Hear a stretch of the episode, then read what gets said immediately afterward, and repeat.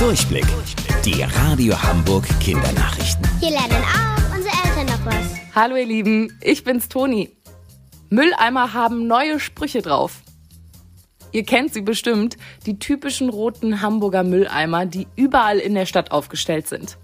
Was diese Mülleimer seit Jahren so besonders macht, sind die lustigen Sprüche drauf, die uns zum Müll wegwerfen motivieren sollen. Da steht dann in Sprechblasen drauf, bin für jeden Dreck zu haben oder ab ins Körbchen. Jetzt bekommen die Tonnen neue Sprüche.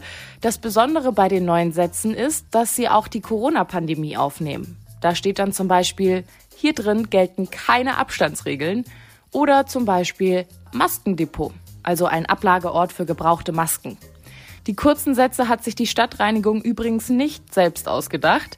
Jeder Hamburger konnte einen Vorschlag über Social-Media-Kanäle einreichen und die neuen Sprüche werden jetzt nach und nach aufgeklebt. Ein lebendiges Wahrzeichen für Hamburg ist zurück.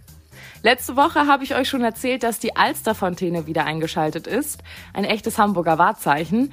Doch diese Woche ist das nächste dazu gekommen. Die Alsterschwäne sind nämlich wieder zurück.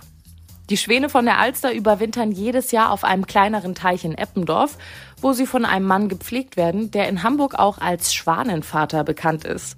Olaf Nies heißt er. Die Schwäne sind tatsächlich ein echtes Hamburger Wahrzeichen. Schon seit rund 500 Jahren bezahlt die Stadt Geld dafür, dass sie gepflegt und gefüttert werden. Und wusstet ihr eigentlich schon? Angeberwissen. Die Vögel stehen unter besonderem Schutz. Es ist sogar bei Strafe verboten, sie zu beleidigen.